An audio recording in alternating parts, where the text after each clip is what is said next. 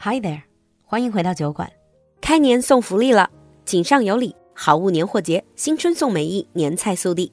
来酒馆铺子 get 高档商超同款豪华年夜饭硬菜，奢美护肤焕新，迎接精致地道中国年，有料更有颜。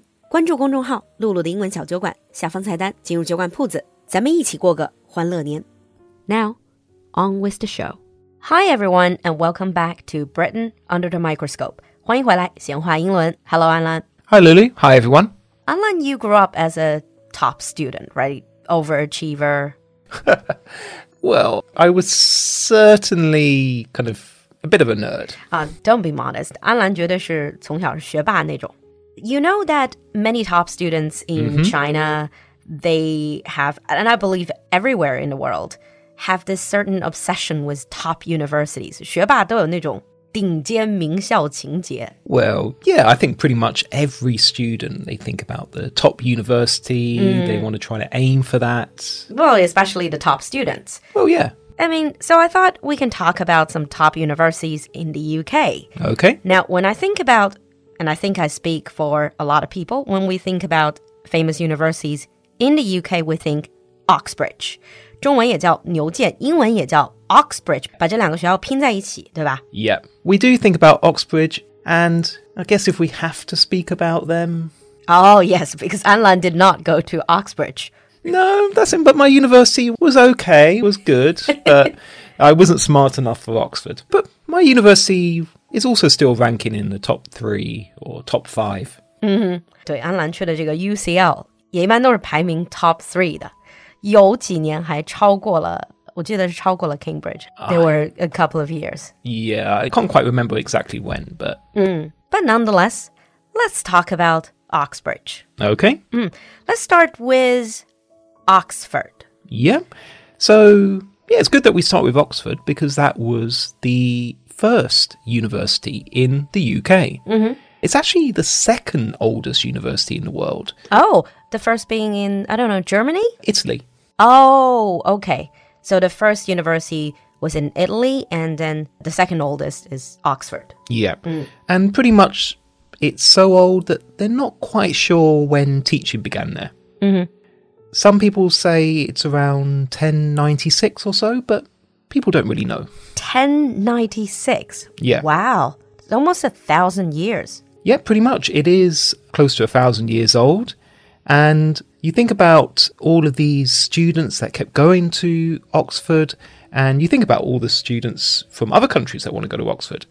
Actually, the first international student arrived in 1190. Wow, that's very liberal minded Well, yeah. at that time. Mm. So you're talking about international students being admitted into Oxford so early. What about women? Well, women had to wait a little bit longer until 1920, actually. Figures 1920s. And that's to all the colleges. Well, no, actually, all colleges started to admit both men and women from 2008. 2008. O- Okay, calm down, calm down. It's not banning women from attending these colleges, it's actually banning men. Okay. So, the last female only college actually only started admitting male students at, in 2008. Oh, I see. 所以 Oxford 里面有一个是只收女生的学院。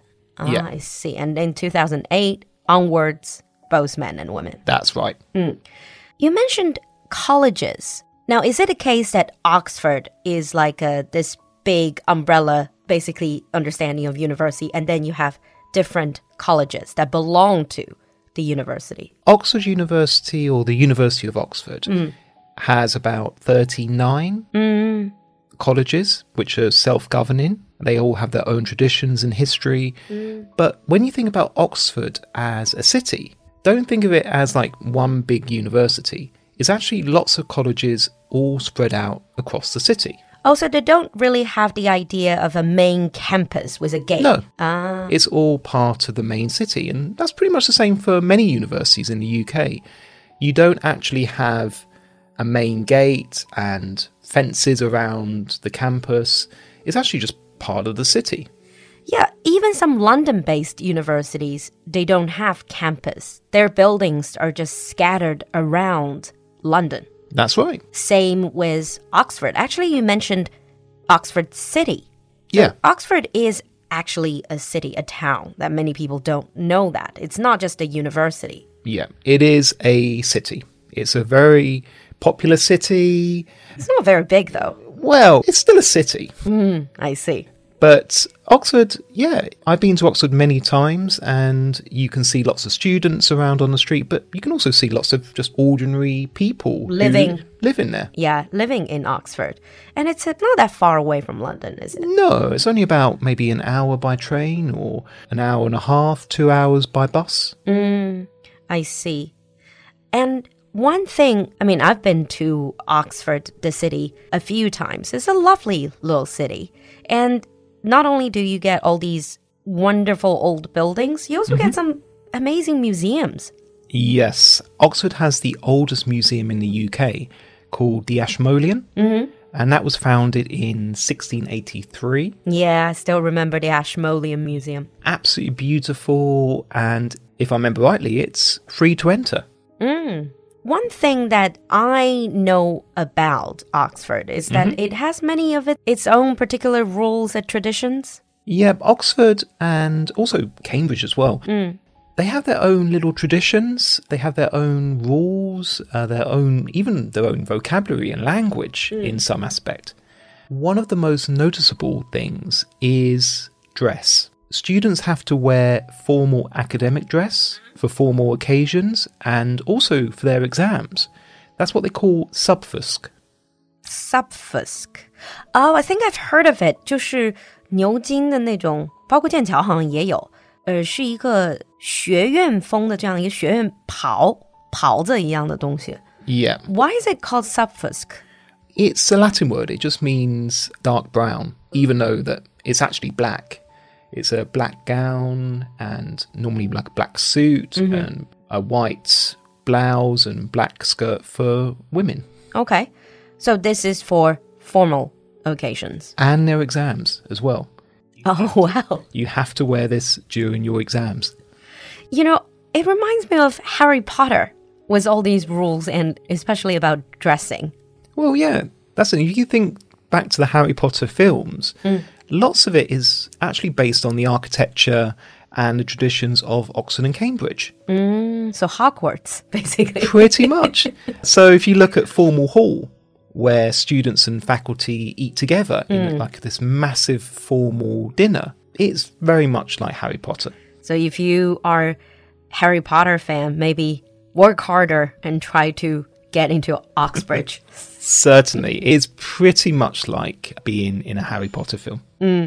But there are also these other strange little traditions as well. And one of the weirdest is that Oxford has its own time zone. what? Yeah. Okay. It's five minutes and two seconds behind London time, which is the official UK time. So specific. Five minutes and two seconds. Well, if you think back, before we had railways in the UK, every town and city would have its own time zone. So if you calculate time based on when it's noon, is 12 o'clock, then that slightly changes across the country. So noon is five minutes later in Oxford than it is in London. Okay. And that's why all lectures and exams are scheduled five minutes past the hour. That's actually what I wanted to ask Yeah. about exam time. Hmm. Some peculiar little traditions. And coming back to the university being one of the really the top top universities in the world, Yeah. it's very difficult to get in, right? What is the admission rate for applicants? it's around 20% or just under. Hmm. It doesn't sound too bad, but I guess it's because not everyone would even have the courage to apply Pretty much. to Oxford. The Oxford interview itself is quite intense because you're interviewed over the course of three days and it's actually quite a nice experience. Sounds like you had that experience. I did. Oh, okay. So tell us a little bit about it. To be honest, I was very young, ill prepared, and rather stupid. Okay. what did you do? It's the whole concept, you know, 年少轻狂. okay. 年少轻狂, what did you do?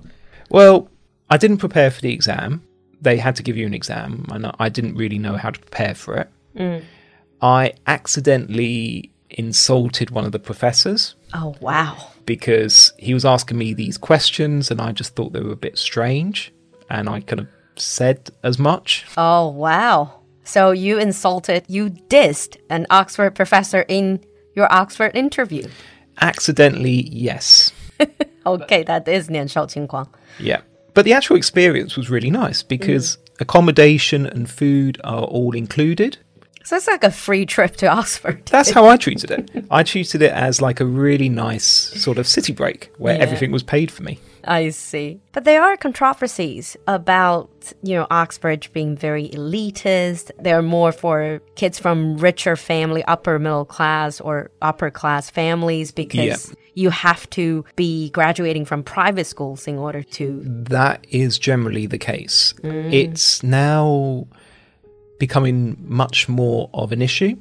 So there are more students from private schools or privileged backgrounds who go to Oxford and Cambridge. But now, in, to their credit, Oxford is trying to reach out to more people from state schools as well as people from ethnic minorities. Yeah. Talking about elitism, 就提到这个精英主义或者关于精英主义的这些 controversy. Oxford is also known for some of the elite clubs and societies, like the basically like the old boys club, that sort of thing. Yeah, that is becoming less of an issue, but traditionally it was always the same case. It, it was what they call the Old Boys Network, Old Boys Club. And one of the most famous of these clubs is actually probably one of the most infamous. It's called the Bullington Club. Okay. Now, the Bulletin Club was famous for its very rich members and their outrageous behaviour. So, what they would do is they would vandalise a restaurant or a pub, but traditionally they pay for any damage on the spot. So, yeah, but still, it's kind of like rich boys get to do whatever they want because Exactly. they have they can pay their way out of it. pretty much. So, the club has become very unpopular. We actually had two prime ministers who were members, and that was quite an issue when that f- came out. So it's become so unpopular that there's only a few members left, and as people are kind of now unwilling to join. Yeah, because it's scandalous, isn't it? Exactly, and people now see it for what it is, which is just this kind of rather horrible elitist club. Yeah, but despite all that, Oxford does have many, many famous alumni. Oh yeah, twenty nine of our prime ministers went to Oxford, Oh. including the current one and the past three prime ministers: wow. So Boris Johnson, Theresa May, Cameron. David Cameron and Liz Truss, our current Prime Minister, went there as well. So it does sound like politicians, they sort of graduated from Oxford instead of Cambridge. Pretty much.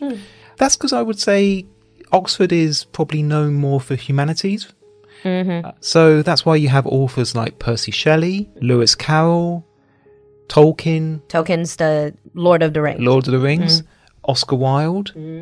But you also have some scientists, like, for example, Stephen Hawking did his first degree at Oxford, and Tim Berners Lee. the inventor of the, of the internet. Yeah, the man who invented the internet. And also Chen Zhongshu Yeah, went to he also went to Oxford as well. Yeah. Okay. Now, I'm sure we have Oxford students or graduates among our audience.